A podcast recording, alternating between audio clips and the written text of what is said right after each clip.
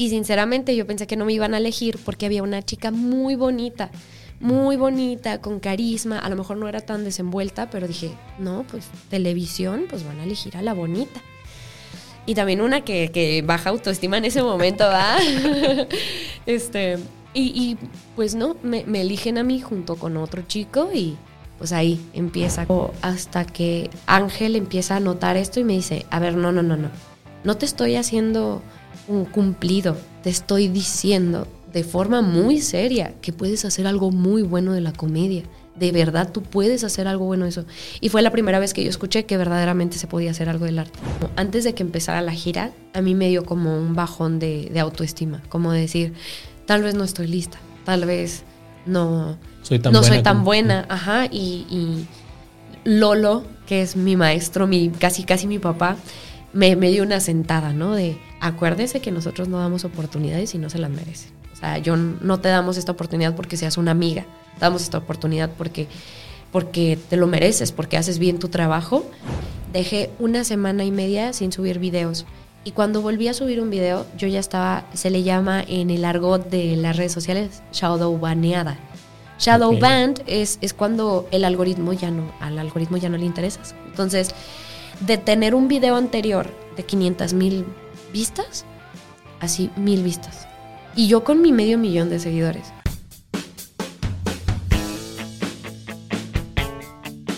Sean bienvenidos a Comunicólogos, el podcast donde hablamos sobre cómo es la vida atrás de todas estas personas que trabajamos o han trabajado en los medios de comunicación, ya sea en la televisión, radio, periódico, internet y todos estos medios que están tan presentes en nuestras vidas que ya están y los tomamos muy en serio, ¿no? Ya, ya los tenemos tan grabados en nuestras mentes que desconocemos o totalmente cómo es detrás de cámaras, cómo es la vida de esos que hacen el contenido que consumimos diariamente. Y el día de hoy estamos con Frida Araujo. Frida, ¿cómo estás? Muy bien, muchas gracias por invitarme al podcast. De nada, de nada.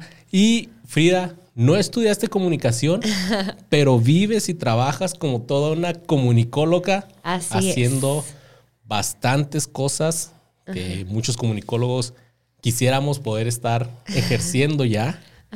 Y este, para que se den una idea de todo lo que hace Frida, corrígeme si estoy mal, pero Va. estando pera, tiktokera, actriz de teatro, tienes un programa de televisión, tienes una banda de música. Sí. ¿Qué me está faltando? Eh, estudio psicología. ¿Estudias psicología? Ok, ok. De lo que estás haciendo ahorita. Yo creo que ya es. Esos cinco. Esos cinco, ajá. Estás haciendo de todo. Ajá y lo estás haciendo bien. Ay, pues muchas gracias. que aquí por eso, eh, a pesar de que estudiaste psicología, no estudiaste comunicación, pero eh, te quise invitar porque creo que tenemos mucho que aprender de ti de esta manera, porque el comunicólogo, el comunicólogo queremos hacer de todo. Claro. hay oportunidades de hacer de todo, pero no todos lo logramos. Y más que nada, pues saber cómo cómo repartirnos, ¿no? Cómo, cómo hacer todo esto. De todos estos cinco que te mencioné ahorita, ¿cuál crees que es el, o que tú piensas que es el más este, fuerte, al que más tiempo le estás dedicando? Al stand-up, a la comedia. Ajá. Sí, sí. Creo que es el que ahorita se está llevando toda mi atención, pero, pero sí, al stand-up y al mismo tiempo a la televisión, porque pues es el, el trabajo que me está pagando la renta, entonces creo que ahí se llevan esos dos. Fíjate que qué loco porque normalmente a, todas las personas que he entrevistado aquí, trabajamos en la tele y teníamos otro trabajo para pagar la renta. Sí. Y tú estás pagando la renta con la, tele, pero tu fuerte es, la, comedia. Es la comedia. Desde chiquita tú querías ser comediante. Fíjate que no. Em, o estar en la televisión o algo.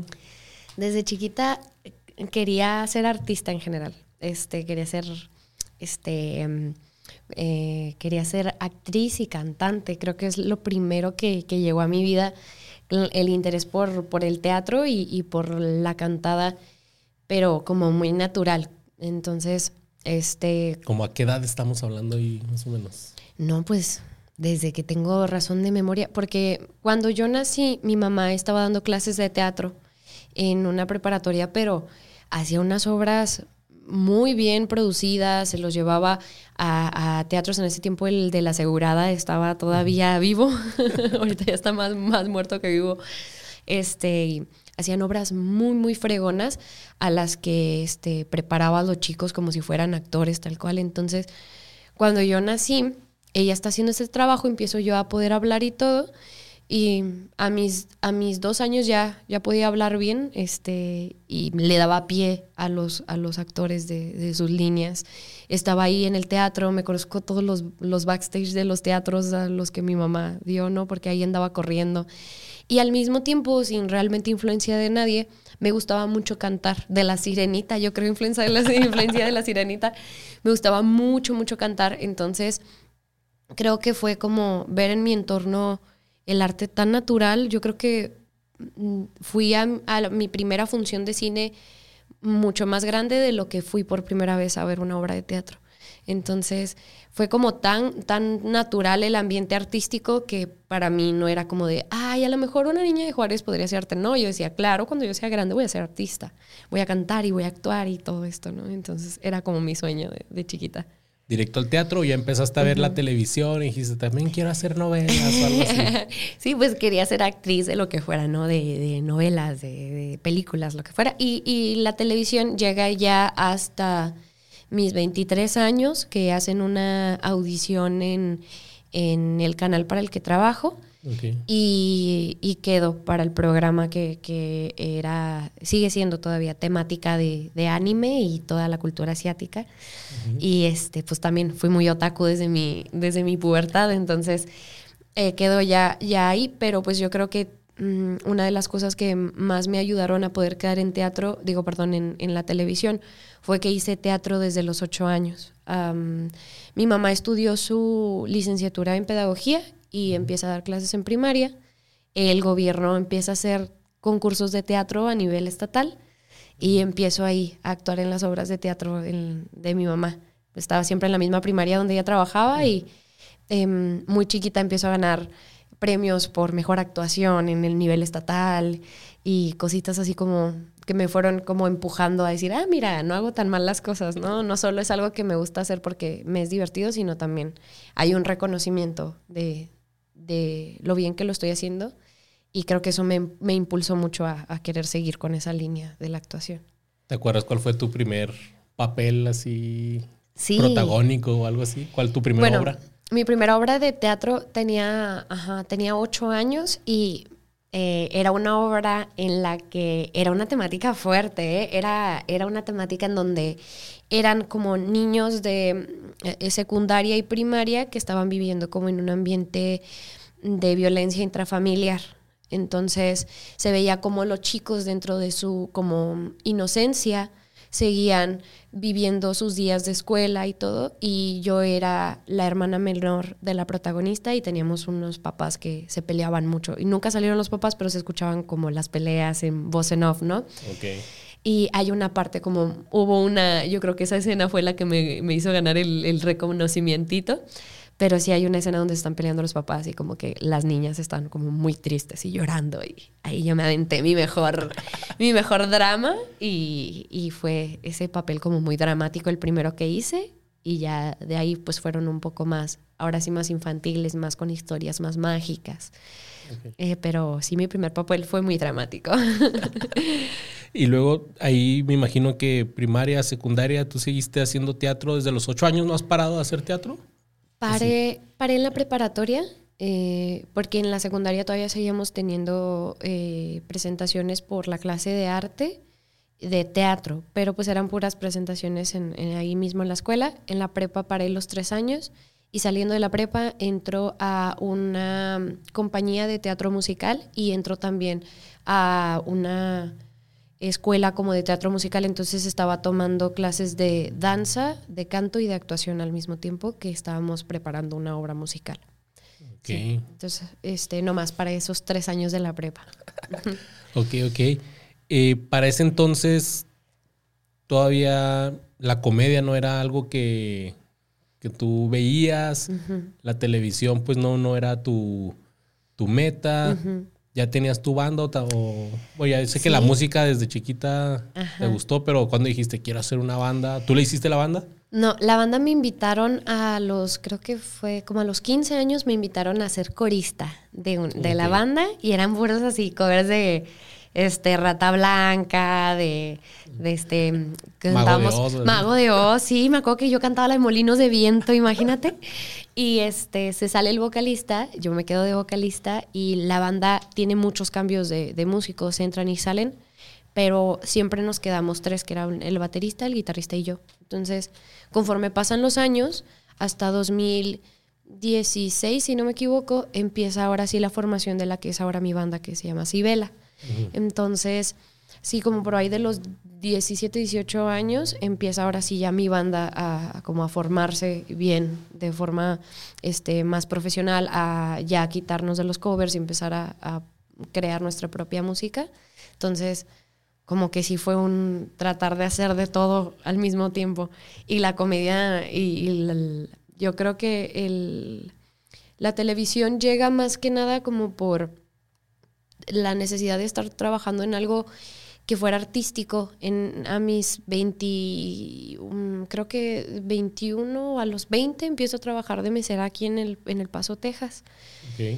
Y como que es tan absorbente el, el trabajo del servicio al, al cliente, muy absorbente y era, me sentía como muy inútil, como que si llevaba mal una, una orden o algo, te hacían sentir que, que no, que estabas mal y que tú habías nacido para atender a la gente, ¿no? Entonces, el no hacer bien esas cosas me empezó a hacer sentir como, como poco, con, con poco talento, con poca capacidad de hacer otras cosas. Entonces dije, no, no, ya, necesito algo que me vuelva a nutrir.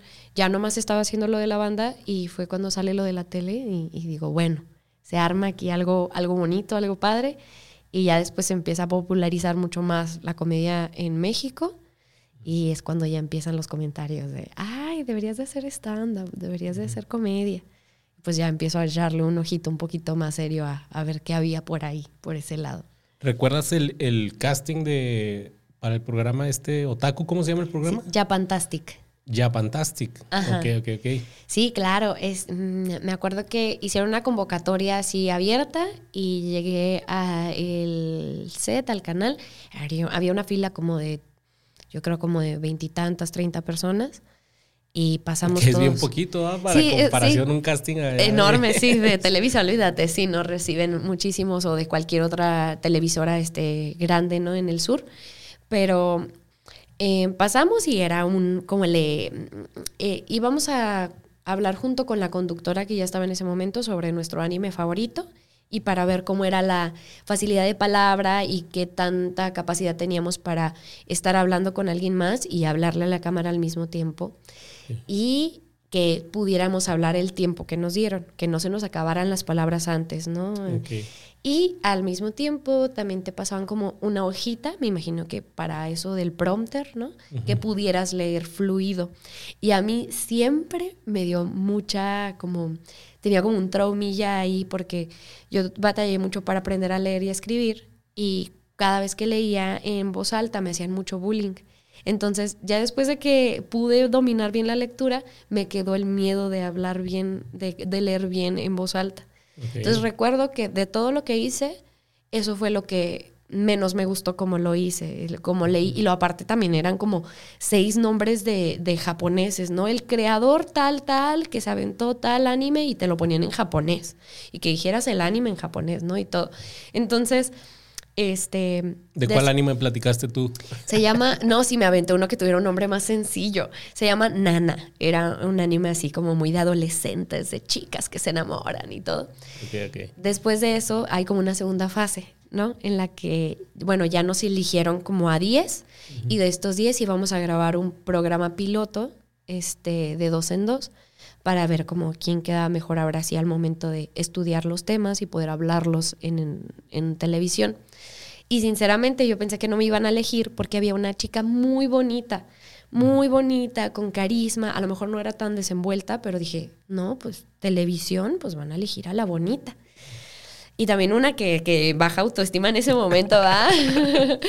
este, y, y, pues no, me, me eligen a mí junto con otro chico y pues ahí empieza como el de, ah, mira, entonces sí. Y creo que la televisión, algo que, que fue como muy fuerte, fue que lo aprendí sobre la marcha. O sea, no hubo como un taller de, mira, háblale hacia la cámara, mira, estas palabras no las digas, em, fíjate en tus muletillas o cosas así. No hubo tal cual un taller así, entonces creo que la televisión es de las que más me han puesto una friega para aprender en el proceso y mejorarlo lo antes posible porque no hay, o sea, sí hay un corte, pero pues va a salir el programa de todas maneras así, no, no, no hay tanta manera de editar o lo que sea, entonces sí fue como una carrilla muy buena que me ayudó a, desarrollar otras habilidades que me hacían falta para ese momento. ¿Y los productores del programa te hacían todas esas observaciones o eran cosas que tú veías el show y, híjole, tengo que mejorar eso? Ambas, ambas sí. O sea, sí, sí me hacían comentarios como de, em, te ves muy nerviosa o se nota que cuando no tienes bien estudiados los temas, em, tienes más muletillas. Ah, pues claro, ¿no? Y ya también yo me veía en el programa y decía, ¡ay! Me estoy agarrando mucho el cabello por nervios. O como que volteaba a ver a la cámara, pero como que no quiero y así. Entonces, sí fue observarme mucho en en, imagen y ver las cosas que me andaban haciendo falta. Entonces ahí tenías ya 21 años, más o mm, menos. 23. 23 años. cuando Seguías con tu banda. Seguía con mi banda, seguía haciendo teatro. Seguías haciendo teatro, estabas en, en televisión. Pero para este entonces, eh, ¿en ningún momento pasó por tu mente estudiar algo sobre eh, comunicación o estudiar algo sobre actuación, algo más, digamos, profesionalizar, porque entraste a estudiar psicología, ¿no? Sí, entré. O sea, seguías viendo todo como un hobby, como algo así. Sí, e, es que yo creo que también influye mucho lo que como esta presión de los padres a estudiar algo que sí te deje, ¿no? En la clase de, de, te vas a morir de hambre. Entonces, Em, para ese momento yo ya estaba a los 18, entré aquí en El Paso a estudiar. Em, mi, intención era algo de comunicación, sí, era algo de, por el estilo, pero yo no sabía nada de inglés. Entonces primero me metieron a, a las, a, las básicas como para aprender inglés. Y no, hombre, no, o sea, yo no sabía ni los nombres de los colores en inglés. Entonces, eh, eh, me, era, me fue muy difícil y nada más en terminar el inglés y las básicas me iba a llevar cuatro años. Entonces, a los dos años y medio dije, no, yo me regreso a Juárez y, voy a estudiar algo de música. Dije, voy a estudiar algo de música. No me aceptan en la, en la, en la escuela de música, porque yo ni sabía solfeo, o sea, yo nomás quería irme a algo artístico. Y mi segunda opción, siempre desde la prepa que, que conocí mi primera clase de psicología, me encantó, me encantó psicología y entonces mm, como no pasé, no me aceptaron en la escuela de música, el examen ya se fue como segunda opción a, a, la psicología y fue como entré. Pero cuando entré yo sí era como un, no, pues nomás para tener contentos a mis papás, porque no, yo quiero estudiar lo que sea de arte. Y me enamoré de psicología desde el primer semestre. Me enamoré de, de todo lo que tenía que ver con, con el procesamiento psicológico y no la, no, no la soltaba, pero tampoco soltaba el arte.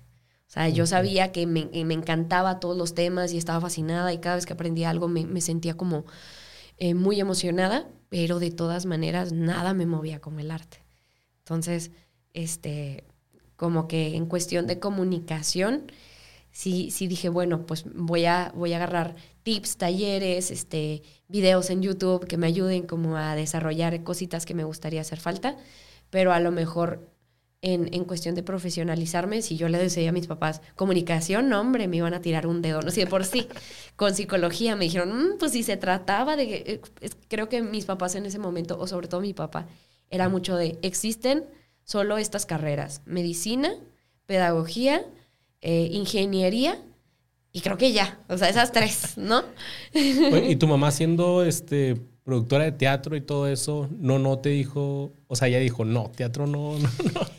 Em, Como hobby nomás. Sí, ajá, ándale, fue eso. O sea, fue de tú haz lo que quieras. Tú si quieres meterte a teatro, a canto, lo que sea, pero no dejes la escuela y no dejes de estudiar algo que, que te vaya a dar remuneración. Igual mi mamá sí no había tanto problema con estas carreras específicas, pero sí era como un no dejes de estudiar no dejes de estudiar lo que sea, pero estudia. Y me gusta mucho, o sea, a pesar de que no escuché de ellos un vas a poder hacer algo bueno de hablarle a la cámara o de hablarle a la gente. Sí había, creo que sí pude sacar muchísimas cosas buenas, tanto hasta para, para lo que tiene que ver con la comunicación de la universidad. El hecho de saber que cuando hablas no puedes hablar sin, sin saber de qué estás hablando, con bases y fundamentos, cómo hablar de un tema de forma seria ante una clase, ¿no? Esta de crear este, exposiciones con temas, el poder trabajar en equipo, colaborar en equipo, me pareció de, este, como un aprendizaje muy, muy importante y también desde la psicología, pues empezar como a reconocer em, lo maravilloso que es cada ser en individual y, y eso creo que también me llevó mucho a poder conectar de forma distinta con la gente que trabajaba en el medio artístico. Entonces, sí. Y luego de ahí, ¿qué siguió? ¿Siguió ya fue cuando siguió la comedia?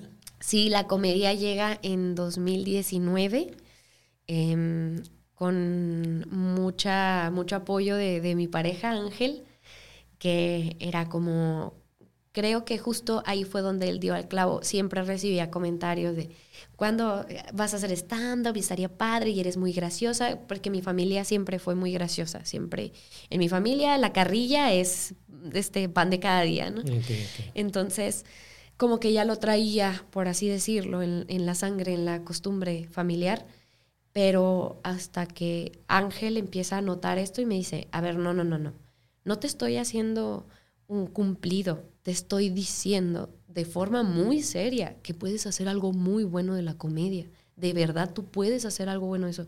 Y fue la primera vez que yo escuché que verdaderamente se podía hacer algo del arte. Entonces dije, ah, caray, pues si mi pareja eh, puede ver este potencial en mí, pues a lo mejor puedo voltear a verlo un poquito, ¿qué, hay por ahí? Él me inscribió a, un taller de stand-up. Primero se inscribió él y me dijo, te voy, a, te voy a ir enseñando lo que yo aprenda. Y luego él ya no pudo ir y me dijo, ay, pues ve tú por mí. Eran con, con los chicos de Leyendas Legendarias. Fue el primer y único eh, taller de stand-up que han hecho. sí. Y este, me dijo, pues hacemos un cambalache, tú vas por mí y tomas las clases y justo. Eh, ya había, yo me había subido a un open mic porque ya tenía yo en Facebook una página que se llamaba Cries in Spanish y subía puros story times de puros storytellings de me pasó esto y ay no saben qué me pasó entonces agarré de una temática de uno de esos videos la acomodé me vi un video de, de curso de stand up del wiki wiki no que está en YouTube el clásico Y dije, a ver, ¿cómo puedo acomodar esto para que dé más risa que en el video? Y me subí a un Open. Y me fue muy bien. Lolo me dijo, no te acostumbres, esto no es normal. Eh, va a haber veces que comas caquita y te vas a tener que acostumbrar. Tomé el curso con ellos y cuando me gradué en el, en el show de stand-up que hicieron de graduación, como que ahí dije, ay, que sí le gustó mucho a la gente y como que empecé, pues poco a poco, cada vez que me subía al escenario, ver lo real que podía ser el, hacer una, una vida del stand-up. Para ese entonces, eh, ¿habías hecho alguna obra de teatro cómica? ¿Ya mm. tienes un poco de experiencia en escuchar las risas en el teatro? Sí, creo que siempre eh, en el teatro musical llegué a hacer algunos papeles pequeños y como que mi predisposición siempre era hacia la comedia, como si mi personaje era lo más chiquito del mundo. Me acuerdo que mi primer obra musical fue la versión de La Sirenita musical. Y en, el musical cambia un poquito la historia y hay unas princesas que van a conocer al príncipe Eric, ¿no? Y X, o sea, cantábamos unas dos, unas dos estrofas y ya, y dije, no, le tengo que meter comedia y me puse una nariz así como enorme y era como la más ridícula de las princesas, ¿no? Pero eso fue idea tuya. Fue idea mía y se la propuse al director y le gustó. Entonces, aunque no hubiera comedia, yo me iba hacia la comedia. Cuando empiezo a hacer stand-up y todo, en ese proceso llega la primera obra tal cual que hice de comedia, se llamaba La Casa del Senador. Muy buena, eh, sí, sí, ah, ¿sí la viste? ah, qué buena onda. Pues esa era la primera, ya ahora sí formal, obra de teatro que estaba haciendo de comedia. Ok. Y me encantó, me encantó, me encantó la capacidad, como esta posibilidad de ridiculizarse en el escenario y poder hacer reír a la gente desde otra perspectiva distinta a la, a la comedia stand-up. Y, y ahora justo estamos por presentar otra obra que también es comedia y pues también trato de deslizarme con el tema de, de, hacer reír. ¿Cuál es esa sensación de, tanto en un eh, show de stand-up o en una obra de teatro, que estás arriba en un escenario y que la, multitud se suelta a carcajadas? ¿Qué te hace sentir eso?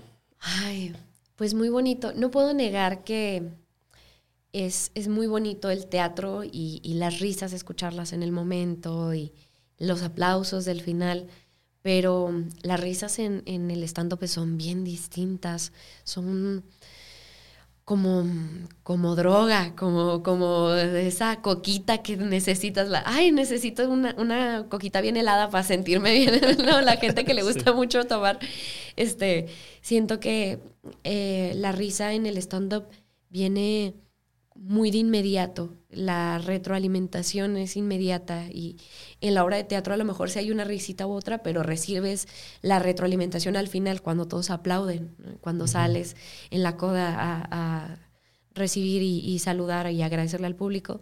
Pero en la comedia como es tan momentánea, tan instantánea, en el momento en el que te das cuenta si les gusta o no les gusta y sobre todo porque el stand-up está escrito por ti. Es, es, algo que escribiste tú, que, está, que viene de ti, de tu trabajo en todos los sentidos y estás tú solo ahí en el escenario. Creo que tanto un fracaso se siente mucho más serio como, como un logro. Se siente mucho más bonito, mucho más eufórica la risa del público cuando todo, todo el trabajo que haces en el escenario es por y por ti, por y para ti.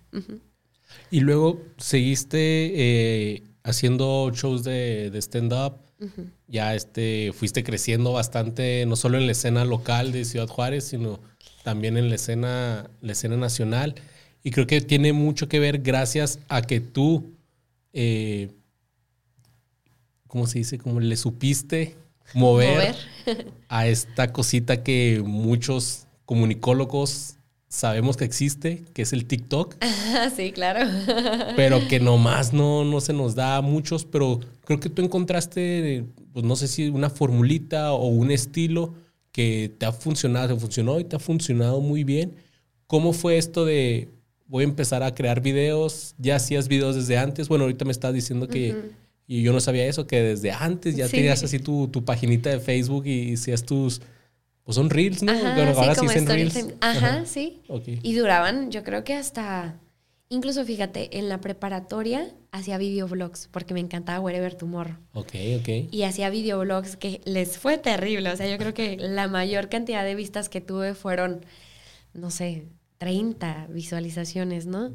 Este, y fue como ese interés por estar creando y ya... ¿De pues, qué eran los videoblogs? Ay, de nada, o sea, sí, ya no existen porque sí, sí daban muy pena ajena. Sí, los borraste. Sí, sí, estaban muy mal hechos, estaban con la, la cámara de la computadora, este, de la laptop, así, toda movida. No, estaban, estaban muy hechizos, pero creo que era como muy mm, muy observable, muy tangible mis ganas de, de crear, de, de producir lo que fuera para internet hago Christ in Spanish y ahora con, con TikTok y las redes sociales en general, como que ya tenía esta, al menos esta base, ¿no? Un poquito de haberle hablado a la cámara, ya estaba, ya tenía varios años de, de estar en el canal, en el programa.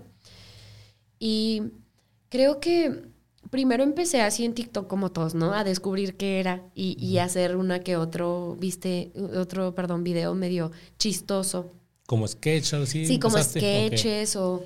Em, a mí me ha encantado siempre todo lo que tiene que ver con los outfits y la ropa. Entonces también hasta intenté hacer como videos de outfits cómicos.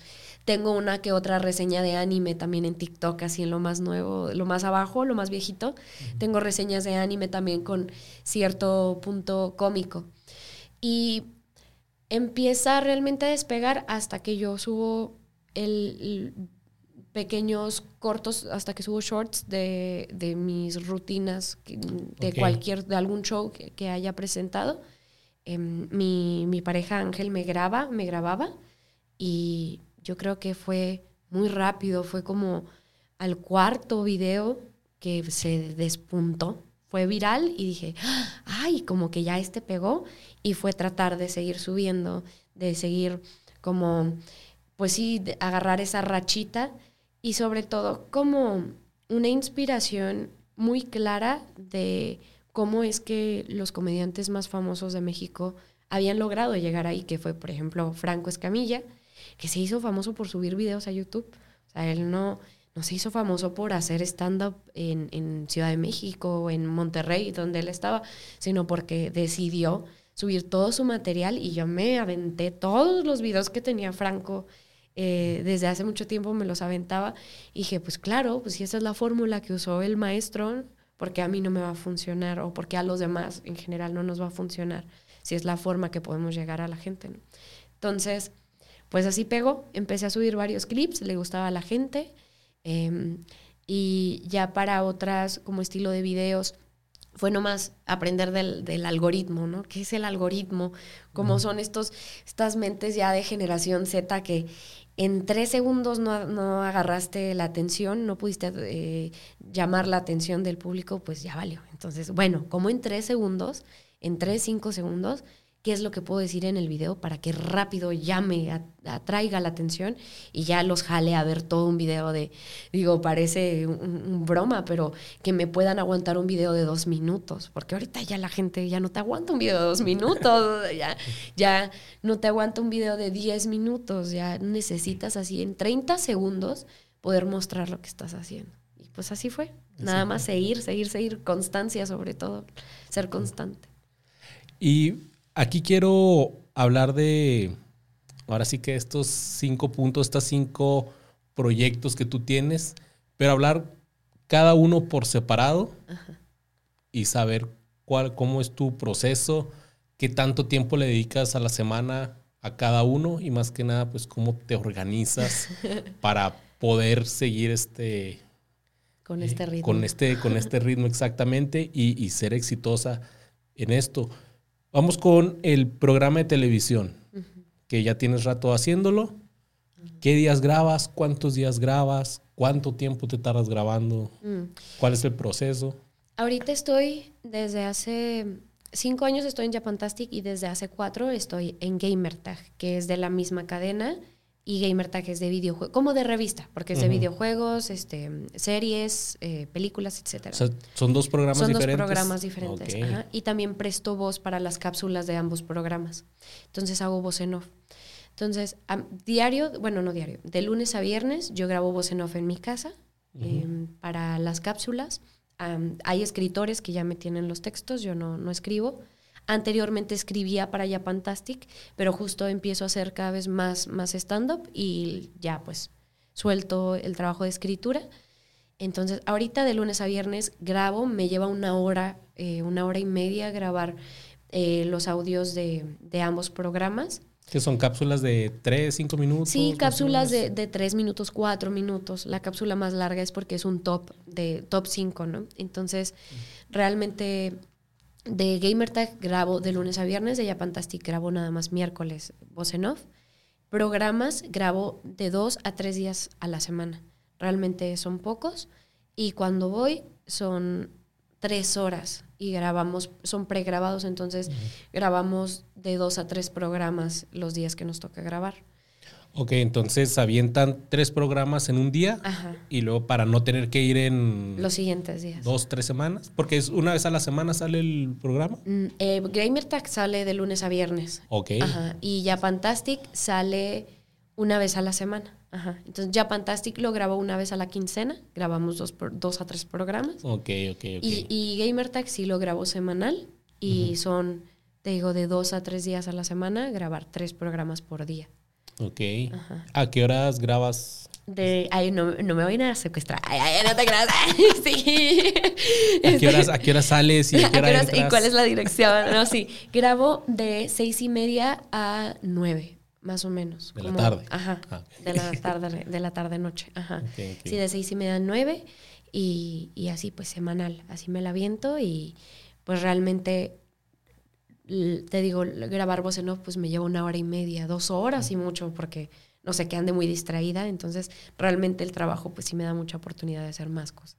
Pero lo chido aquí, eh, ya tienes tú en tu casa un estudio, digamos, para grabar eso. No tienes que ir al canal a grabar la voz en off. Sí, em, tengo ya mi caja, pues que reduce el sonido, tengo mi micrófono, tengo las eh, los programas en mi computadora para poder grabar el audio y se los mando por un vía drive, ¿no? Entonces ya está todo ahí a la mano, realmente está muy cómodo.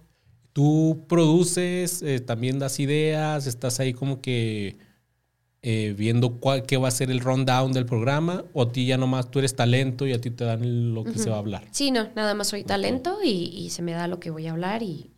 Esto es, eso realmente es todo. Y los programas, solo para Fantastic realmente estudio los temas porque em, hablamos en vivo de los temas, de los animes o de las bandas que vayamos a hablar.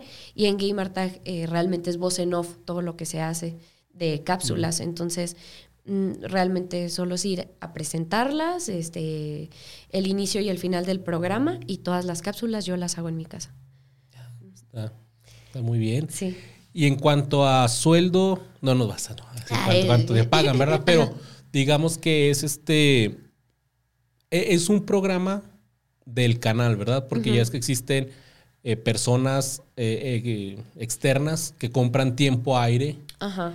y, y ellos se encargan de, producir todo, ¿no? Pero este es del, del canal, o sea, eres este empleada del canal. digamos. Ajá, sí, tal cual. Sí, sí, sí, es el programa del, del canal. Ok, ok. Y, estás entonces como que, seguro y todo eso. Ajá, sí, ah, sí, sí, tengo mi contrato y todo, y es quincenal, la paga, entonces es, por eso digo que es lo que paga mi, mi renta, ¿no? Porque es, aunque la comedia me vaya muy bien, no es un sueldo que yo tenga seguro cada quincena, entonces realmente el, el canal es lo que me da mi sueldo seguro a la, quincena. Y con este proyecto de la televisión, tus dos programas, ¿tu plan es seguir? ¿Estás bien ahí o ya traes otras cosas en mente? Sí, pues mi plan es hacerme comediante full time, ¿no? Eh, pero yo creo, me gustaría estar en el canal hasta que ya el tiempo ya me lo impida. ¿no? Hasta que ya diga, chin, es que ando dando tantas giras y ando tan aquí, tan allá, que, ya me es imposible ir a grabar programas o que ya me es imposible darme una hora y media al día, que realmente es muy poco. Eh, las perdemos en el TikTok fácil, una hora y media, ¿no? Entonces, eh, sí quisiera yo poder estar ahí hasta que, hasta que ya em, mi tiempo y el trabajo que, venga afuera, pues ya me exija enfocarme en otra cosa. Y vamos ahora porque también de repente te veo en las redes sociales y andas de gira y luego de repente ensayo con la banda y lo, tu banda, Sibela, Sibela, este, ahorita he visto que han tocado, han tenido tocadas de aniversario, han tenido varias tocadas en, en venues grandes. En eventos. Ahí platícame cómo, ¿Qué, días ensayas? Eh, ¿Tú escribes? ¿Tú compones? Platícame todo sobre esto. Ensayamos todos los domingos. Me, da mucha risa que realmente a mí los domingos son mis días más ocupados. Mis domingos son mis lunes. Em, los domingos ensayo con la banda cuatro, cuatro o cinco horas. Ensayamos mucho tiempo. Sobre todo porque somos muchos y de aquí a que llegan todos somos, somos ocho.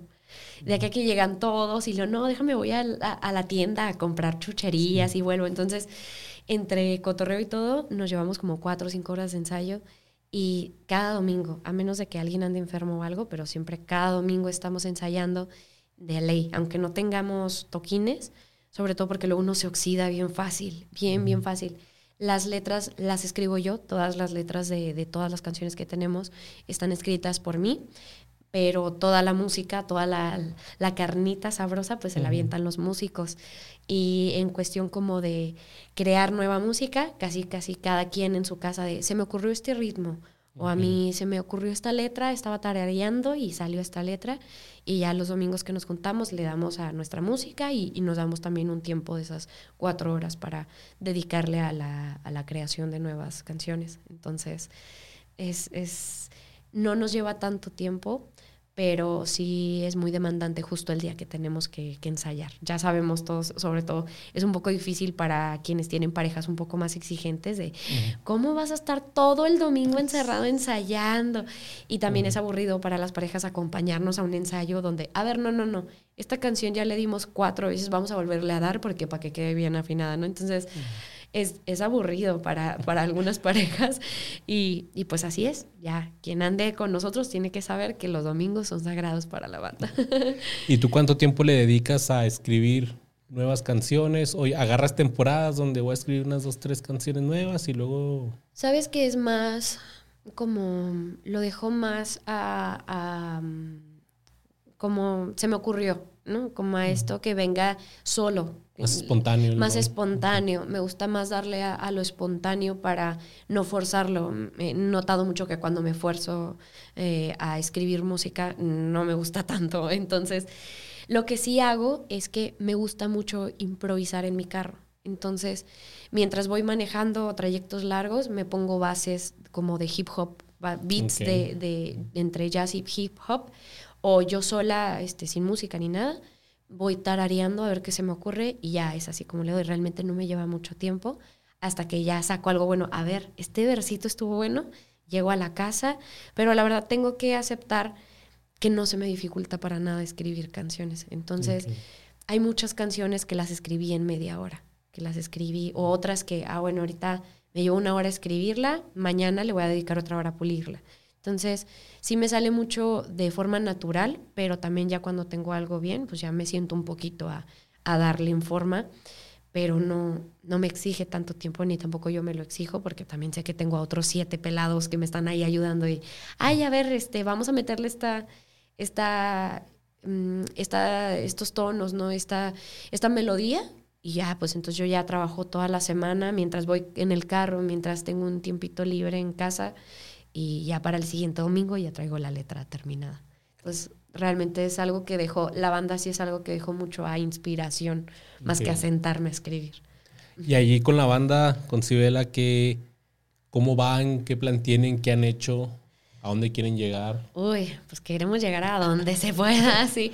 Y sabes que en general la música siempre, en, al menos en los años que tengo en el medio artístico, se me ha hecho el, el medio más difícil más, más difícil porque es el más saturado, el más viejo y el que constantemente está cambiando. Entonces, em, en la música ha, sido difícil poder llegar a los números o a el nivel que me ha sido más fácil llegar en, la comedia. Entonces, ahorita en la música queremos terminar de grabar nuestra segunda parte del EP. Ya tenemos un, un EP arriba de en todas las plataformas musicales terminar de grabar la segunda parte y ahorita estamos, em, estamos creando nueva música y entonces queremos darle otra vibra, otro sentido a la música, no cambiar ni nada, pero sí adaptarnos un poco más a los músicos que somos ahora y también al público al que le estamos cantando ahora. Entonces, traemos también, lo que te digo, un poquito más de influencia de hip hop, como RB, un poquito de influencia más RB así, haciendo algunos cambios,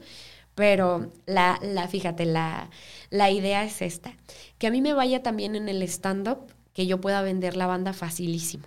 Como de, a ver, ya tengo mis fans en Ciudad de México, en donde quieras. Yo sé que aunque nunca hayan escuchado mi banda o nada más en Spotify, van a ir a ver la banda por mí. Entonces, así queremos como, como The Real Antonios, yo siento, ¿no? Como, como poder jalar a, a, un público que a lo mejor no era su principal enfoque, pero al momento de decir, a ver, ¿qué más está haciendo esta artista que me llama la atención? Y órale, vénganse a la banda, vénganse a escucharla y, y a, a, poder eh, ponerle un ojito. Yo creo que lo más grande que hemos hecho hasta la fecha, aparte de darnos nuestras vueltitas a Ciudad de México y tener la oportunidad de tocar en uno que otro evento, fue abrirle a Panteón Rococo aquí en Ciudad Juárez, en, en, pues estos eventos de feria enorme que hacen. Y fue... Ahí en la X, ¿no? En la X, sí, tocamos como para 20 mil personas. Fue una locura, una locura impresionante, muy excitante para, para alguien que máximo yo creo que habíamos tocado para 50 personas en algún momento. Y a partir de ahí fue como Juárez en específico nos empezó a ver mucho y ya teníamos cada vez los toquines más llenos porque nos habían visto con Panteón Rococó y no nos no nos vamos tan lejos del género que tiene Panteón. Entonces, pues también jalamos a sus fans y creo que ese toquín nos ayudó muchísimo a, a que nuestra propia ciudad nos volteara a ver. Ahí ese toquín, ¿cómo, ¿cómo lo consiguieron? Porque muchos a lo mejor están escuchando esto y lo, pues yo ah, también le pues quiero abrir, pero sí, claro. hay un proceso atrás, nada más como que a esos, ¿no? ¿Cómo, ¿Cómo consiguieron esa tocada? Justamente fue porque en el medio del stand-up, eh, uno de los comediantes, él estaba como muy metido en la producción de ciertos eventos musicales, sobre todo porque él tenía una banda. Y en ese momento, fue, neta que se alineó todo, porque ellos tenían como dos semanas de haber terminado la banda, o sea, de que se separaron, medio feyón, entonces no había posibilidad de que volvieran. Y le dijeron como de, oye, pues lleva a tu banda para abrirle a Panteón. Y no, pues es que ya no hay banda. Y él, Manny Chacón, este, me dijo, oye, pues me gusta mucho tu banda. Ya habíamos tocado en algún evento juntos me gusta mucho tu banda, ¿cómo ves? ¿Le entras? Nomás pues le tenemos que mandar tu música a Panteón para que ellos la aprueben. Y yo, ay, sí, claro. Y, la escucharon y les gustó y nos aprobaron. Entonces fue cuestión así como de... de estar en el momento exacto. Estar en el momento exacto para que todo pasara y se diera y que pues también el visto bueno de, la música de los meros artistas, a quienes les íbamos a abrir. Y pues así se dio realmente, pero pues nosotros ya tenemos, ahorita tenemos siete años juntos y en ese momento teníamos cinco. Entonces, pues ya teníamos mucho tiempo de darle a la banda, mucho tiempo de pulir, de restablecernos y de mm, como realmente poner nuestra visión en qué quería hacer nuestra música y a dónde quería llegar y, creo que eso ayudó mucho para cuando se diera este momento estar listos, estar listos para tomarlo y pues así fue. Le gustó mucho al público, sí. Qué padre, oye.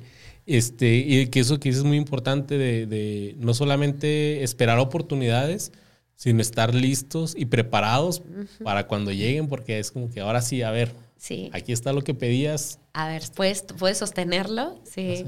Y había mucho miedo, fíjate, porque siempre es de que, es que las bandas abridoras siempre las abuchean, o siempre de que, ay, ya, que, se bajen y se suban los meros meros. Y teníamos mucho miedo y pues fue una cosa maravillosa cuando fue todo lo contrario. Fue todo lo contrario. Estábamos terminando y nos pidieron otra. esperando a Panteón Rococó y nos, nos pidieron otra canción. Y no, pues nosotros ya no tenemos otra. ya, ya nos habían pedido el máximo porque justo Panteón tuvo un problema con uno de los músicos, se enfermó muy grave esa noche. Este, estaba, no sé, unos burritos que le cayó mal, una cosa así, de verdad. Y estaba muy enfermo, estaba vomita y vomita. Entonces nos dijeron, ¿saben qué? Aviéntense lo más que puedan porque tenemos que darle tiempo a este chico que termine de vomitar. Y justo, pues así, así fue, nos aventamos todo lo que pudimos y, la gente lo recibió muy bonito. Qué padre. Sí. Oye, y esto también te ha pasado, pues en el stand-up, ¿no? Vamos a hablar de, del stand-up donde tuviste la oportunidad de irte de gira con, con los chavos de, leyendas legendarias en, en, su gira de la maldita Trinidad, que también, o sea, es una oportunidad que se te dio, pero que tú estabas lista para poder hacerlo, porque te habías estado presentando eh, en lugares locales de aquí de Ciudad Juárez también. 30, 40 personas. Y luego ellos te invitan a hacer una gira donde tienen teatros enormes y llenos. En el Pepsi Center, 3 mil personas. ¿Cómo fue eso? Ay, Fíjate que justo hace poco me estaba acordando, como antes de que empezara la gira, a mí me dio como un bajón de, autoestima, como decir, tal vez no estoy lista, tal vez no soy tan no buena, soy tan buena. ajá, y, Lolo, que es mi maestro, mi, casi casi mi papá, me, me dio una sentada, ¿no? De acuérdese que nosotros no damos oportunidades y no se las merecen. O sea, yo no te damos esta oportunidad porque seas una amiga, te damos esta oportunidad porque porque te lo mereces, porque haces bien tu trabajo. Entonces fue como un, ah, caray, pues sí es cierto, ¿verdad? O sea, sí es cierto. Entonces sí fue un, como que ahí me quedó muy claro que lo que haces bien en tu pueblo lo vas a hacer bien en China. O sea, un trabajo bien hecho está bien hecho en todas partes. Entonces, sí fue llegar a los primeros teatritos y empezar a ver, ay, cómo es hablarle a un público que no es mío, cómo es abrir un evento, un show que no es mío Y cuando llegamos al Pepsi Center, que fue el más, el más lleno, el más grande, con, con 3.000 personas, y la vista desde el, desde el escenario es impresionante, ver así todas las cabecitas, puntitos como hormiguitas. Sí fue un temblar, pero justo mantener, y fíjate lo que te digo de, de la psicología, también me ayudó mucho porque para mismo, para yo aplicarlo con consultantes, yo aprendí muchas técnicas de mm, dominio de la ansiedad del estrés, de los nervios, la respiración, eh, cómo poder trabajar con tu cerebro al momento de estar en un momento muy estresante. Entonces, todo eso me ayudó para el momento de llegar al Pepsi Center, yo no quebrarme y poder hablarle a un público que no iban a verme a mí y que estaban muy entusiasmados por, los, otros comediantes y poder ganármelos. Creo que sí logré ganármelos y a partir de esos shows, de esta gira con la maldita Trinidad, pues me llegan muchos seguidores, me llegan mucha gente que, pues que les gustó el trabajo que estoy haciendo con ellos. ¿Y cómo es tu proceso ahora de, de stand-up? ¿Cuánto tiempo le dedicas a, a escribir? Eh, porque mucha gente podrá pensar que es algo, ah, pues escribí este chiste, me subo y lo digo, pero no, lo tienes que calar en open mics. tienes cuánto tiempo eh, le das a un chiste, a una rutina para saber si pegó, si mejor la quitas, ¿cómo es tu proceso? Yo creo que le doy un mes a cada bit, a cada chiste. Le doy un mes y eso es el mes de se me ocurrió la idea, la escribo, escribo una base y luego me voy a un open a probarla. Ah, ok, estas partes son las más flacas. Y lo vuelvo a mi casa, vuelvo a sentarme a escribirlo, vuelvo a ver en qué partes está flojo, en qué partes tengo paja, ¿no? Mucha paja que no lleva nada. Em, y sobre todo empezar a ver, bueno, ¿qué quiero decir? Hay muchos chistes que los he cambiado porque, ah, no, como que no, no estoy yendo al punto que quería ir. A ver, no, borrón y cuenta nueva. ¿Qué quiero decir de este tema? Y otra vez, lo que ya había trabajado, aunque sacó risas, quitarlo y volver a escribir desde el principio. Entonces, me lleva un mes empezarlo como a pulir ya bien y todavía todo lo que se pueda de volver a, volver a repasarlo, volver a presentarlo y todavía, aunque ya tengo material pulido, todavía en los shows se me ocurre algo más y, me sale improvisarlo en ese momento y, ah, fíjate, me gustó mucho esto y vuelvo a casa y le agrego lo que, lo que le, eh, lo nuevo que me salió, ¿no? Entonces, creo que es un proceso en el que bueno, tampoco se trata de decir mi material nunca está listo, pero sí es un proceso en el saber que por más que ya esté bien un chiste, todavía puede mejorar y todavía hay cosas que le puedo sacar. Entonces, yo creo que, por ejemplo, mi rutina ahorita de una hora me llevó tres años, cuatro años. Yo creo ya los cuatro años que tengo de, de comediante son los que me ha llevado poder ir cada vez perfeccionando, bueno, no perfeccionando, eh, pero sí puliendo y haciendo un poco más jugosa esta hora que tengo de comedia y todavía quiero hacerlo mucho mejor. Entonces, imagínate, pues cuatro años de trabajo, todavía falta. ¿Te, te grabas todo esto para poder este pues ahora sí observar y lo, ok, esto sí pegó. Ah, ¿cómo lo dije aquella vez? O algo así. Sí, cada vez que me subo me grabo. Si no me grabo en video, me grabo en audio. Y eso es sumamente necesario. Es muy, muy, muy necesario para, para quien sea que haga stand-up que me esté escuchando. Creo que es esencial para ver qué es lo que estamos haciendo como lo de la tele. Si nunca me veo en los programas, ¿cómo sé que estoy haciendo bien mi trabajo? Y sobre todo es difícil quitarse el ego de, de oye, aquí no se rieron, no me puedo escuchar, no me puedo escuchar a mí mismo y no me puedo escuchar que no se rían porque me da como cringe, ¿no? Entonces, quitarme todo eso y, todavía hay muchos videos que hay en TikTok que grabé la rutina en un open y que dije, no, no, ese, ese remate no me gustó. Eh, lo voy a cambiar, pero voy a subir ese remate flaquillo que tengo, ese remate que no está tan sólido, lo voy a subir a internet. Al cabo que cuando me vean en mi show van a ver otro mejor. Entonces, también mucho material que ven en internet es material que no estoy contando así, porque pues a partir de los videos le di otra pulida y le di otra cambiada a lo que decía. Entonces, también... eso es algo muy interesante porque otros pensaríamos en, es que no puedo subir ese porque no es el mejor. es, es, que no lo, tengo que subir hasta que ya esté perfecto. Ajá pero después no lo quieren subir porque es como que, pero me lo van a robar. Pero me lo van a robar o, o pues ya no van a ir a mi shows o ya, no va a ser sorpresa. Ahí tú cómo eliges qué subir y qué no subir a tus redes. mm, sí, definitivamente lo mejor de mi show no lo subo. No lo subo no porque diga, ay, me lo van a robar. Sí, es porque pues ¿Ya te pasó? ¿A que estaba leyendo ahí que. Sí, ya me robaron. Ya me robaron como tres chistes para un evento y todo. Y, pues era de un pueblito, entonces no se imaginaban. Yo creo que iba a ver yo. Y una fan que tenía el pueblito me mandó el video y de: Mira, andan contando tu rutina. En cierta parte, si lo tomas como que del lado bueno, pues es como que ya empiecen a hacer piratería de ti, entonces quiere decir que estás teniendo éxito. Sí, la verdad sí me sí, fue un, gran como honor el que alguien dijera este, esta, este comediante, esta comediante lo hace tan bien que me voy a robar lo que está haciendo.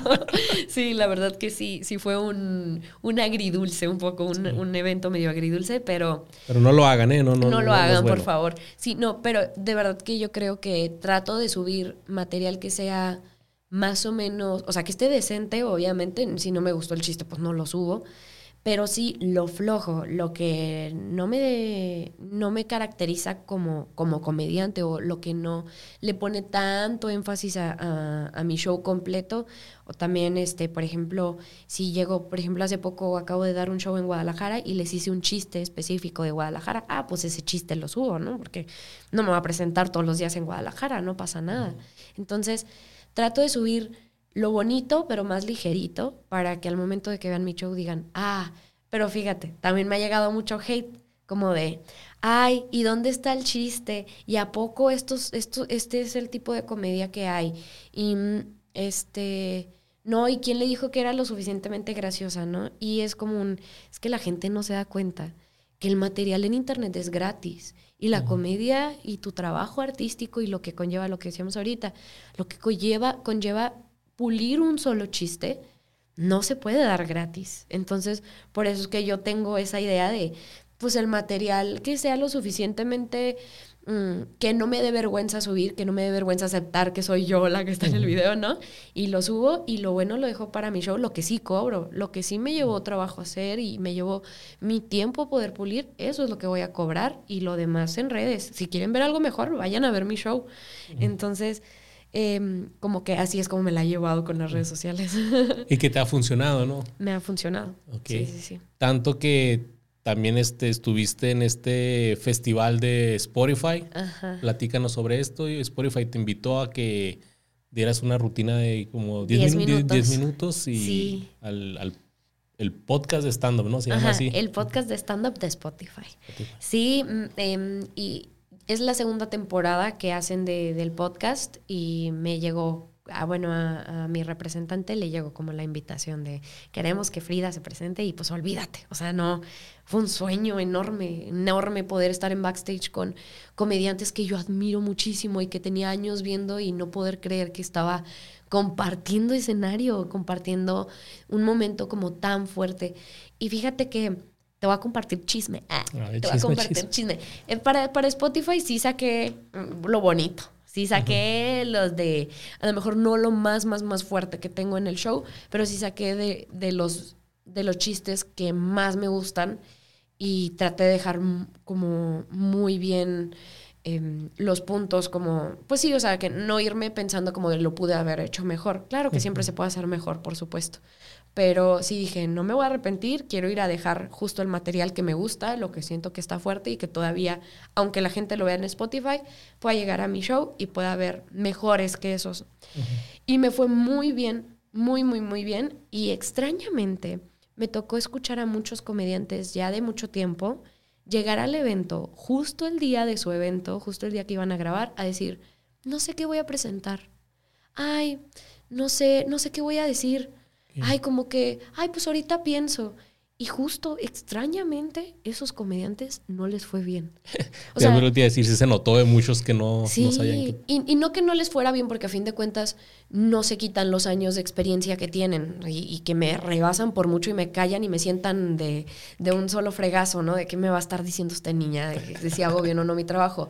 Pero sí noté mucho como lo poco importante que era para muchos comediantes que ya tienen otra posición y que entiendo que no sea igual de importante para ellos que para alguien que apenas está haciendo cosas en el stand-up, pero también se notó mucho como la seriedad que ciertos les dábamos, que a lo mejor era nuestra primera vez en un foco tan importante y para otros que no lo era, se notó mucho realmente en, en, lo que mostraron, como de, ah, pues no estaba listo, no preparó nada, se subió con alguno que otro chiste que estaba listo, pero se subió a improvisar o se subió a contar chistes que tenían años sin contar, que ya ni les gustaban, pero fueron y lo dejaron. Entonces, sí fue como una experiencia medio curiosa el darme cuenta cómo había comediantes súper profesionales que les valió el evento y otros más chiquitos que estábamos así nerviosos por dar lo mejor que pudiéramos hacer y pues entiendo, entiendo completamente las dos perspectivas distintas que ellos ya están viviendo de esto y yo es lo que estoy buscando. Y ahí este, pues hace poquito tuviste oportunidad de hacer como una, una gira, algo, pues sí fue en varias ciudades. Sí, estuve en, ahorita he estado en Mm, Guadalajara, Ciudad de México, Chihuahua, Chihuahua. Bueno, pues también di, empecé la gira en Ciudad Juárez.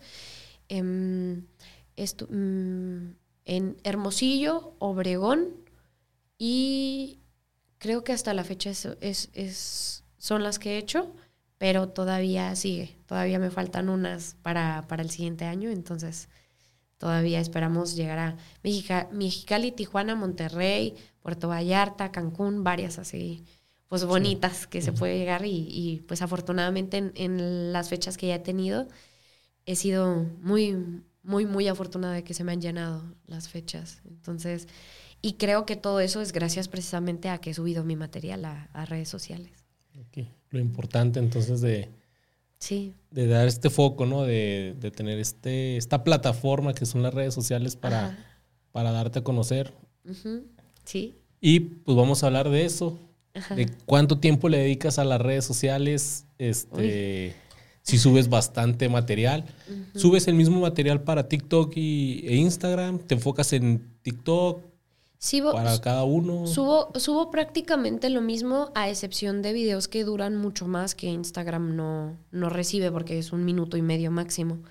Entonces, Nada más en esos casos, como o subo una parte más chiquita del video completo o no lo subo de plano a Instagram y lo dejo en TikTok. Pero sí, realmente a redes sociales le dedico diario, diario. Y los días que no le, el día que no le dedico, se nota. O sea, se nota en al día siguiente que quiero subir un video, ya no son las mismas vistas que era el día anterior. Entonces, sí, eh, las redes sociales y el algoritmo es muy celoso, muy celoso y exigente. De hecho, creo que mm, es, realmente eh, lo que me ha hecho ver la comedia como, como algo que se hace todos los días, porque ahí en redes sociales es como tengo que estar mostrando mi trabajo todos los días. Y todos los días subir un video cortito y que si ya no quiero subir material porque ya se me acabó el grabado que quiero subir, pues entonces subo un sketch, una parodia, una receta graciosa, eh, lo que sea, que me ayude a poder ir eh, teniendo las, las redes. Ahora sí que sí hay muchos videos donde digo, ay, este lo voy a subir nomás para relleno, para que hoy no se quede el, no se quede mi, mi perfil sin un video, porque así de exigentes son. Entonces es mínimo uno al día. Mínimo uno al día. Y ya, bueno, si ya un, un, día sí, un día no, pero de verdad que yo creo que mínimo uno al día. También estoy trabajando para, le estoy grabando videos a una revista en línea que se llama Malvestida y son como puras noticias y notas y, videos relacionados como a, em, pues a lo social, eh, al cuidado personal y como también tiene mucha influencia eh, feminista y, LGBT más, como muy incluyente. Entonces, em, aproximadamente una vez a la semana o una vez cada dos semanas, subo un video, también ellas me entregan el, son puras chicas las encargadas de, la página, ellas me mandan el texto y yo lo grabo en, mis, en, mi, en mi casa, hago todo, eh, les edito y a ellas lo suben y compartimos. Y este es em, para Instagram, compartimos el video en Instagram, hacemos ahí como colaboración y en TikTok ellas lo suben. Entonces también eso me, toma un tiempito también a la semana. ¿Y cuánto tiempo te toma, por ejemplo, subir un videito de dos minutos de una rutina tuya, porque le pones los subtítulos, eh, le pones ahí una, una que otra cancioncita a veces, una entrada. Algo. ¿Cuánto le...? Pues mira, primero tiene que empezar por el trabajo de producción, que todo se lo avienta a mi pareja, que es Ángel Garmont. él me graba, híjole, pues es un amor. Yo creo que gracias a él es que he tenido muchísimas oportunidades porque me ha producido mucho. Eh, él me graba y él, él, edita. Él hace como estos switch de cámara o le sube, le aumenta el color, edita un poquito el color del video, me los pasa y yo corto. Entonces yo corto, meto a lo mejor close-up, em, los subtítulos y ya lo subo a redes. Yo creo que me toma alrededor de una hora el poder como lo mío, lo mío, el poder que quede todo bien, que quede bien pulido, a veces hasta menos. Es, es como, ya me, me, hice experta en editar en mi celular, ya así de, chin, ya son las seis de la tarde, no he subido video, tengo que subir uno ya. Entonces, donde pueda, si voy manejando me paro o si estoy en el trabajo rápido, estoy editando entre, entre segmento y segmento para poder subir un videito. Entonces, si es, si a lo mejor no me toma tanto tiempo lo que ya llega a mí el material, pero, pero sí es dedicarle diario, diario a, estar ahí, que no se me vaya, entonces tengo una horita realmente, pero pues ya sumándole todo el trabajo demás, pues sí, son como tres horas yo creo. Y también es diario pues estar trabajando en la maquinita, ¿no? Creativa de, ah, voy a hacer un video sobre esto y me voy a grabar diciendo esta cosa. Ajá. Sí, también afortunadamente por redes sociales me ha llegado muchas posibilidades de colaborar con marcas que tanto pues me pagan el contenido como me pagan con producto y también creo que eso me ha ayudado mucho porque pues parece ser que no, no, no me va tan mal haciendo comerciales graciosos. Entonces, también hasta eso, como que me gusta mucho poder ingeniármelas para no solo decir, ay, esta agua es mi favorita, porque tiene, no, entonces empiezo un, me muero de calor, no, y así empiezo como todo un sketch en el que primero es gracioso y después ya te lo venden. Y recibo muchos comentarios en esos videos donde, así sí vale la pena ver comerciales, ay, ya me eché un comercial y me gustó, y ay, no, pues así, sí me lo van a vender así que me den 100. Entonces, como que también a partir de, de afortunadamente, de colaborar con marcas, hasta ahí ha salido para poder subir contenido a mis redes, que aparte de ser comerciales, también es contenido que le gusta a la gente que me ve. Y que es pagado, ¿no? Finalmente te, te, pagan ahí. Te quería hablar sobre eso. Tienes, eh, creo que la última vez que vi poquito más del medio millón de eh, seguidores en, TikTok. Ajá. Y la duda, ¿TikTok paga? ¿Hay monetización o son con las marcas que te... o de las dos? Sí, son, son con las marcas. Lo que paga TikTok, y realmente ni siquiera lo paga TikTok, es los en vivos. Los en vivos, por eso es que se dio como una así fiebre de mucha gente haciendo en vivos bien raros, como en TikTok porque la gente que te ve en el en vivo te puede mandar dinero, pero una cosa de centavos. Entonces, si logras que te esté viendo medio millón de personas en un en vivo, olvídate, pues los centavos se convierten en miles, ¿no? Entonces, eh, pero son donaciones de Son donaciones de la gente. Entonces, realmente TikTok ni Instagram pagan, nomás paga Facebook y Facebook todavía no logro que me pague, es como, como solo, subiendo un video al día tanto tiempo, creo que es una cosa como de tres meses, que haya subido a diario un video a, Facebook, te empieza a llegar monetización poco a poco, pero es leve, o sea, es muy, muy baja. Y en cuestión de Instagram y TikTok, sí es a través de las marcas. Ya que las marcas vean que tienes un buen número de seguidores y que tu video lo va a ver X cantidad, entonces a ellos les conviene pagarte para que publicites su, su contenido, digo, su producto. Entonces, eso es lo que realmente me ha hecho poder sacar dinero de, mi material en redes sociales, pues, que conecto con marcas. Y ahí es de que de repente estás en tu celular y, ah, mira, me llegó un mensajito de, no sé, de Galletas María. Sí, ¿Sí? ajá, sí. queremos colaborar contigo. Ajá. O también, yo creo que las primeras veces que yo dije, a ver si quita y pega, yo mandar mensajitos a ciertas marcas de, oigan, me gustaría eh, no sé si les interesa, ajá, miren, sobre todo locales, de que, chin, necesito un vestido para un evento especial. A ver, le voy a mandar mensaje a esta tienda de ropa a ver si les interesa que les haga un video. No, sí, ven y todo, y te damos el vestido y les hago un video que puede llegar a los 50 mil reproducciones y, que ya para ellos es, es bastantito. O también fíjate que hay páginas muy fregonas de microinfluencers. Entonces tú te inscribes, pones tus redes sociales y mm, pymes conectan con esta misma página y te dicen, no, pues mira, tenemos una nueva línea de audífonos, entonces te vamos a mandar unos audífonos y tú nos haces un video. Entonces yo empecé con una de esas, de esas em, páginas y de ahí las mismas marcas se contactaban, ya ahora sí, sin la página, me contactaban personalmente y, oye, queremos seguir colaborando contigo. Olvídate, tengo una cama queen así, tengo varias maletas bien fregonas que yo en la vida hubiera podido comprar y, y, fue porque las marcas me dijeron, me gustó mucho el trabajo que hiciste a través de esta página, vamos a hacerlo ahora directo y pues ahora sí te pagamos chido para que salga algo mejor. Entonces creo que así es como se ha podido. Y de verdad que está muy bonito porque quien sea que tenga más de 3.000 seguidores, o sea, 3.000 no es nada para alguien que, que crea contenido. Entonces, más de 3.000 seguidores, tú ya puedes conectar con estas pymes a través de la, se llama Fuel, F-U-E-L. Este, y, Ajá, fuel.com. Ajá. Ok, ahí está, eh, fuel.com, Ajá, para que vayan y de verdad que es una cosa bien bonita, no haces nada y nada más es un video. Digo, el video es un trabajo, pero es bien bonito el poder sentir que se te retribuye un poquito y también, pues te digo, a partir de ahí las marcas mismas pueden ver si les gusta tu contenido. Eh. y, teniendo tantos seguidores, eh, tantos videos con, eh, con millones de reproducciones, ¿Hay algún tipo de presión que llegas a sentir de que, híjole, tengo que superar este video? Eh, híjole, me siento que, hoy no ando creativa, este, no, se me van a ir mis seguidores. ¿Te llegas a sentir presión? Sí, fíjate que hace poco que, fui a, hacer precisamente lo de Spotify, pues se me hizo fácil como de, no, pues es que ando dando show y ando haciendo trabajo en vida real, ¿no? Como quien dice, trabajo en, en, en vida real, entonces pues no puedo ahorita andarle metiendo a las redes, entonces dejé una semana y media sin subir videos. Y cuando volví a subir un video, yo ya estaba, se le llama en el argot de las redes sociales, shadow baneada. Shadow banned es, es cuando el algoritmo ya no, al algoritmo ya no le interesas. Entonces, de tener un video anterior de 500 mil vistas, así mil vistas.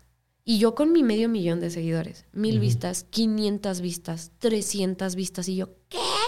Y duré así semanas y yo estaba mal, o sea, sí estaba mal de qué voy a hacer, ya no voy a llenar los shows, porque a partir de las redes sociales es como puedo hacer saber a la gente que estoy haciendo shows en otras partes. ¿Cómo le voy a publicitar mis shows? Ya me van a dejar de llegar marcas. Y sí, olvídate, o sea, me, me di cuenta de lo dependiente que es mi trabajo de las redes sociales y de que si no me lo tomo en serio como un trabajo, así de rápido se va. Entonces, sí fue de empezar a investigar cómo le hago para salir de este shadow band, ¿no? Pues ni modo, agárrate este, tus pantaloncitos y llórale unas semanas subiendo video diario. Entonces, desde ese día, eh, bueno, ese día que empecé a subir hasta hoy, he publicado un video diario y si puedo dos a tres videos diarios de lo que sea, de lo que sea. Entonces ahí sí es donde me empieza así la gota gorda de chino y no tengo video que subir, pero sí sé que si no subo, después ya me van a bajar los seguidores y sí. Entonces sí es una presión, o sea, sí es una presión de no poder soltar, como digo, es, exagerada la, la, la, comparación, pero así como la mafia, ¿no? Ya le entré y si quiero seguir con esto ya no me puedo salir ya no puedo ignorarlo, ya no puedo dejarlo de lado porque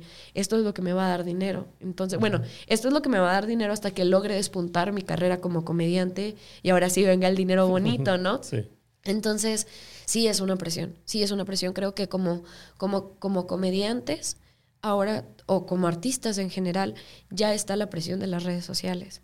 y, y Fíjate que en algún momento tuve el, el honorazo de poder platicar con Alex Fernández en un backstage en el que alguien, como que alguien también así nuevecillo le preguntaba, ¿tú crees que son necesarias este, las redes sociales para llamar la atención? Y, y, yo decía, no, sí, sí, son muy necesarias. Y Alex, no, no, no, no, yo creo que si tú te, si tú te subes constantemente a un escenario a hacer tu trabajo, va a empezar a ser visto.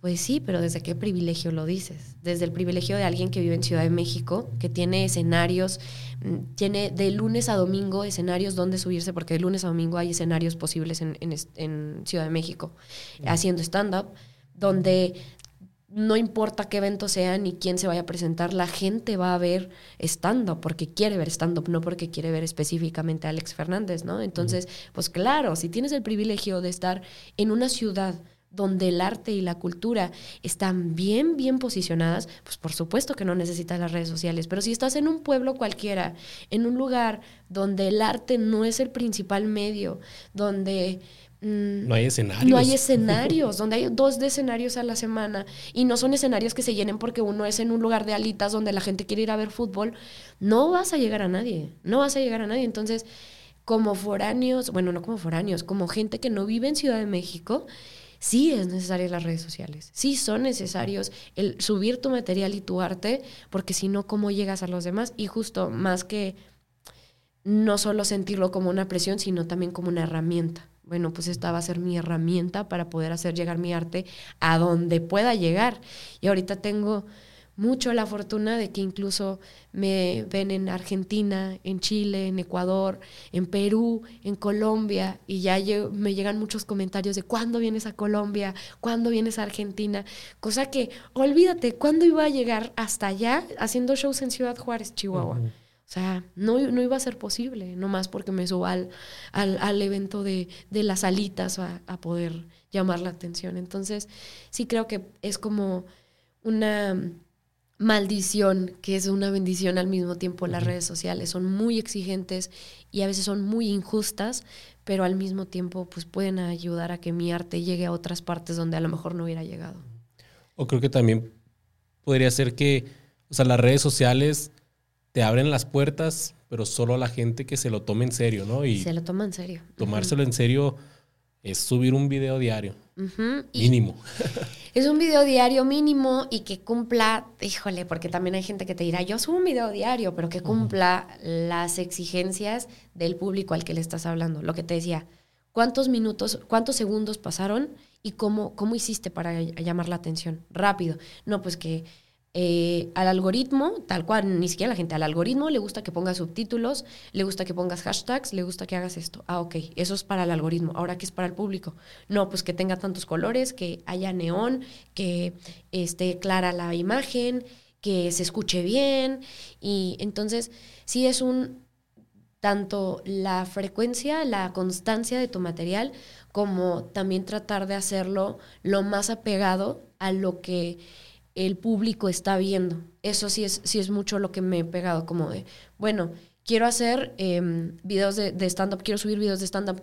¿Cómo son los videos de stand-up más virales? Entonces me empiezo a buscar cuáles son los videos cómo se ven los videos más viralizados de stand-up. Ah, ok, tienen subtítulos de este color, justo no sé por qué, los subtítulos que están enormes, así que casi casi te tapen a ti, esos son los subtítulos que más llaman la atención. Aunque la gente no los lea, esos son, porque incluso también hay gente que ve, que ve TikToks en silencio porque está en su trabajo. Entonces el que tenga el texto y ayuda enorme, ¿no?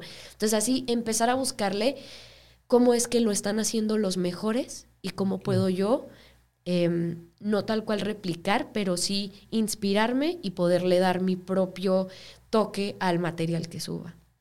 Muy interesante todo eso, ¿eh? bastante para toda la gente y que, pues que sueña, que tiene el sueño de, querer este, eh, hacerse viral o, que, porque creo que esta es la herramienta para hacer muchas más cosas, ¿no? Porque simplemente necesitas que te conozcan y las redes sociales es la mejor manera para que, para que te conozcan. Frida, ya hablamos de todo lo que haces. ¿Cómo? Y ya nos explicaste uno por uno así exactamente. Bueno, nos faltó el teatro. Mm. El teatro. ¿Y sabes qué me faltó decirte al principio de, lo que me dijiste que me falta? La producción, público difícil. Tu sí, cierto. Me faltó, sí, pero también pues ha sido parte de, lo mismo. No, no, platícamos, hay tiempo, hay tiempo. no se les da, no se les da. Pues sí, justo también con, con esta necesidad, lo mismo que te digo, mira, hasta lo podemos conectar de decir, pues es que en mi ciudad no hay los 20 escenarios que hay en Ciudad de México, empiezan a, faltar los open mics, los micrófonos abiertos de stand-up, en donde podamos ir a probar material, que es ahí donde, los, donde pulimos el, material completo, eh, los chistes. Y entre Ángel y yo vamos a Ciudad de México precisamente en una oportunidad que nos fuimos una semana y dijimos, vamos a subirnos a todos los open mics que podamos y nos empieza esta inspiración de, ¿y si hacemos un open? Y mira cómo lo hacen aquí. A ver, lo mismo, ¿cómo lo hacen los mejores? ¿Qué es lo que hacen los mejores opens de, stand-up? No, pues tienen una luz, tienen un, escenario, eh, tienen una imagen, sobre todo, por ejemplo, el 139. El 139 es el 139, es el lugar de, o el Virgol, son los lugares por excelencia de hacer comedia en, en Ciudad de México. Entonces, volvemos a Juárez con unas ganas tremendas de poder traer algo así aquí, de que no solo los comediantes podamos tener un lugar donde sintamos que se nos está eh, observando y escuchando y que no hay un señor al que le estamos tratando de llamar la atención mientras ve el fútbol, ¿no? Entonces, y al mismo tiempo poderle ofrecer algo al público eh, que sea nuevo, que sea fresco, que, que llame la atención de los jóvenes que a fin de cuentas eh, millennials y generación Z son los que más están consumiendo stand-up. Entonces, entre él y yo empezamos como esta idea de público difícil, le ponemos público difícil a nuestra productora y dijimos, vamos a hacer opens, em, pero con el punto de que público difícil a largo plazo se convierta en una productora que impulse el arte, que impulse los cortometrajes, que impulse em, la comedia, que impulse la música. De hecho, el, aniversario de este año de Cibela lo hicimos en colaboración con Público Difícil y tuvimos un bazar de puras marcas locales de, chicas que estaban ellas impulsando su propia marca, una pintora, una chica que ella misma estilizaba la ropa eh, y varias así. Y tuvimos stand-up al mismo tiempo. Digo, muy riesgoso tener un bazar, música y stand-up, pero por, por, no por alguna razón, yo creo que con estas ganas de que saliera bien, salió perfecto, salió muy bien. A la gente le encantó cuando era el momento de hacer stand-up se escuchaba, se sentaban y escuchaban y cuando era el momento de que hubiera música se levantaban a bailar. Entonces, ese es el punto de, público difícil. Em, y sobre todo el reconocer que solos no íbamos a lograr mucho. Entonces, llegamos a Juárez y nos juntamos con unas amistades que ya nosotros habíamos visto trabajar ellos en su campo. Unos tenían un podcast y otros este, eran trabajaban en diseño gráfico y todo, y nos los juntamos y les decimos, ¿saben qué? Tenemos este proyecto, queremos hacer esto a, corto, mediano y largo plazo, viéndolo como algo que puede ser identificable en Ciudad Juárez. Nuestras ganas eran enormes, eran de, a ver, ¿qué hay que hacer en Juárez? No, pues están las dunas, está el chamizal y está público difícil. Como que esas eran nuestras ganas. Entonces, les ofrecemos este trabajo y ahorita ya tenemos un año y medio haciendo, están haciendo open mics. Afortunadamente nos ha ido muy bien con los open mics y somos un equipo ahorita ya de ocho que tiene su departamento de imagen, su departamento de, este, de marketing, de todo y cada quien se encarga de lo suyo y, y ha ido creciendo muy bonito. A lo mejor no hemos traído a Carlos Vallarta o no hemos traído a los grandes comediantes, pero sí hemos hecho el, principal objetivo que teníamos con público difícil, que era poder tener un lugar, un espacio seguro para los y las comediantes y un lugar donde la gente pudiera disfrutar de la comedia em, sin, sin, ninguna presión, sin llegar a sentirse ofendido, sin, y no sé, sin criticar o sentir, ay, ¿a poco esta es la comedia, no? De, ay, de Juárez. Entonces como que son unas ganas muy grandes de que Juárez empiece a a retumbar en todo México, en todo México, y que, es que se escuche que en Juárez está haciendo buena comedia, que hay buenos opens, que hay comediantes duros en, en, Ciudad Juárez. Y están haciendo un muy, muy buen trabajo. Me ha tocado ir a, a, los opens y shows que han hecho ustedes y, y sí, sí se siente, eh, o sea, yo que empecé haciendo stand-up cuando no había nada en Juárez, o sea, sí llegar a un lugar donde ya está todo. O sea, nomás tienes que llegar a subirte. A subirte. Es, se agradece un chingo y se valora también. Ah, muchas gracias. Todo lo que hacen. Y pues para terminar, Frida, ¿cómo le haces para organizarte? ¿Cómo le haces para no caer en el estrés de, ah, tengo esto, no tengo el teatro, pero tengo que ir a la Ciudad de México, pero la, el show de público difícil y el canal? ¿Cómo le haces? trastorno psicológico, hiperactividad. O aquí me vas a revelar que no, pues que somos dos, eh, tengo una gemela. Sí, tengo una gemela, en realidad nos, cambiamos este, cuando una está muy cansada. Em, yo creo que sí son estas como ganas de ser, ¿cómo se dice? Em, cuando haces varias cosas al mismo tiempo como... Como multitask. Multitasking, ¿no? Como que yo notaba desde años anteriores donde que yo podía poner más atención a lo que estaba haciendo si hacía dos cosas al mismo tiempo. Estaba muy raro. Como que, bueno, yo puedo estar estudiando para mi para el programa que voy a grabar, pero al mismo tiempo tengo que estar dibujando tengo que estar haciendo algo, tiene que estar mi mente haciendo varias cosas o estoy estudiando y estoy limpiando, estoy escuchando la reseña del anime que voy a hablar y estoy ahí limpiando el patio o algo. Entonces, como que fue empezar a ver eh, y creo que eso es como que lo más importante, ver la forma en la que aprendemos, de qué forma aprendo, de qué forma escucho, de qué forma se me queda la información, de qué forma yo me desempeño mejor. Entonces, ahí fue donde empecé como a, a resaltar eh, eh, qué cosas podía y qué cosas podía no hacer, porque también intenté otras cosas que no funcionó. Intenté dibujar, intenté pintar, que están lindas, pero era como mucho tiempo dedicarle a una pintura, ¿no? Y dije, ay, no, esto no es lo mío. Entonces, sí fue un de cuestión de tiempo, de en un día hago varias cosas. En un lunes eh, grabo voz en off, grabo programas, grabo videos para, para redes sociales, em, cocino, hago lo básico, ¿no? De supervivencia y al final veo algún, eh, alguna rutina de stand-up, algún especial de stand-up, veo alguna serie de comedia que me inspire mucho para el día siguiente poder seguir haciendo lo que me gusta. O igual lo que sea, un anime, cualquier drama si quieres, pero trato de no meterle a mi cabeza cosas que sé que no me van a ayudar. Em, y, y sobre todo, soy muy procrastinadora, el dejar todo para mañana. Entonces, en ese proceso de, de querer hacer tanto, también el ponerme estricta conmigo misma y decir, a ver, si quieres profesionalizarte en esto, todos los días tienes que actuar como profesional. ¿Qué hace un profesional? Pues se levanta a tal hora, almuerza para rápido hacer el trabajo que tengo que hacer y dedicarle a escribir poquito stand-up, dedicarle a subir un video.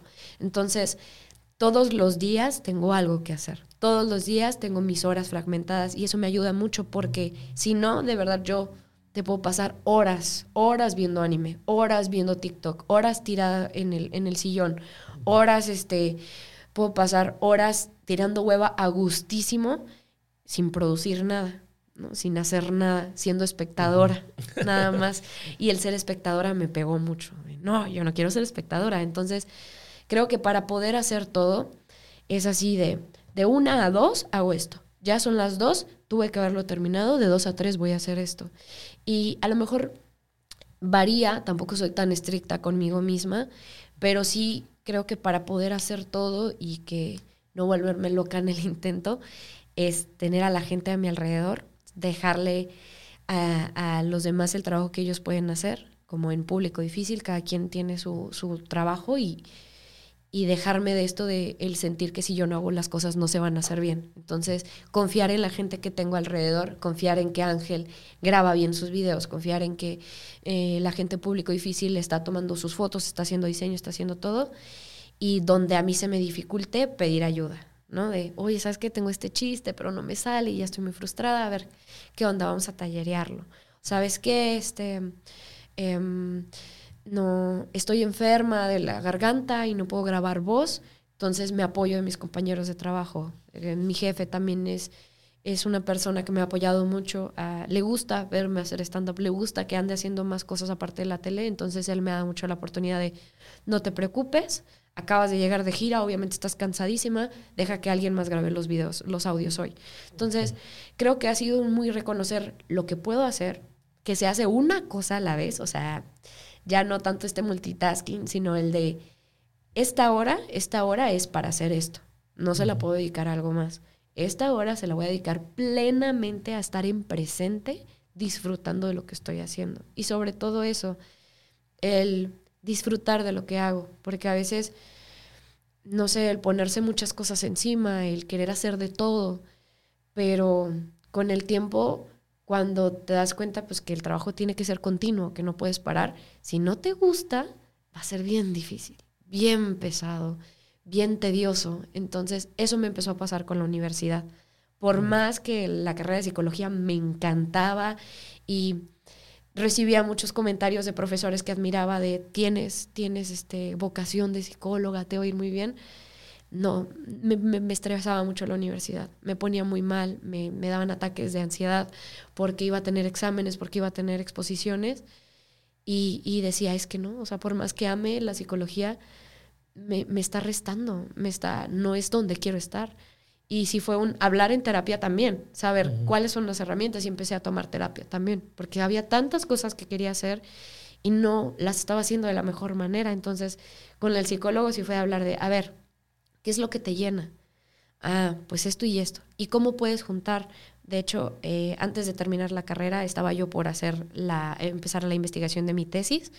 Y le digo, ya no quiero hacer la tesis. Ya no, no. Hasta el hecho de pensar de que voy a hacer la tesis me pone mal. Me dice, a ver, ¿qué es lo que te llena ahorita? No, pues el stand-up. ¿Y por qué no haces algo relacionado con el stand-up? Y empecé una investigación de cómo la comedia stand-up ayuda a la resiliencia de los y las comediantes que la practican.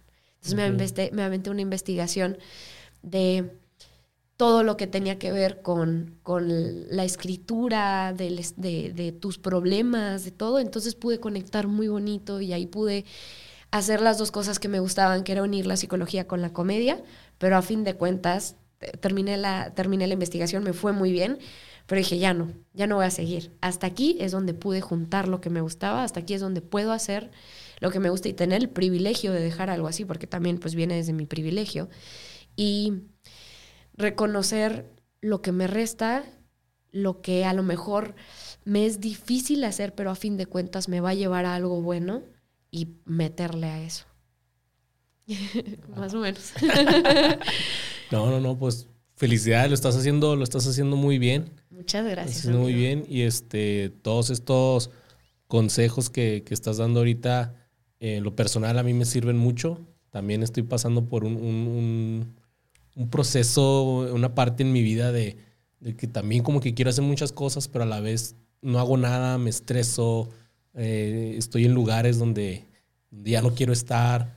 Eh, y sí, ayuda bastante, ayuda bastante lo que hice y estoy seguro que a mucha gente aquí también le está, está ayudando. Ah, muchas gracias.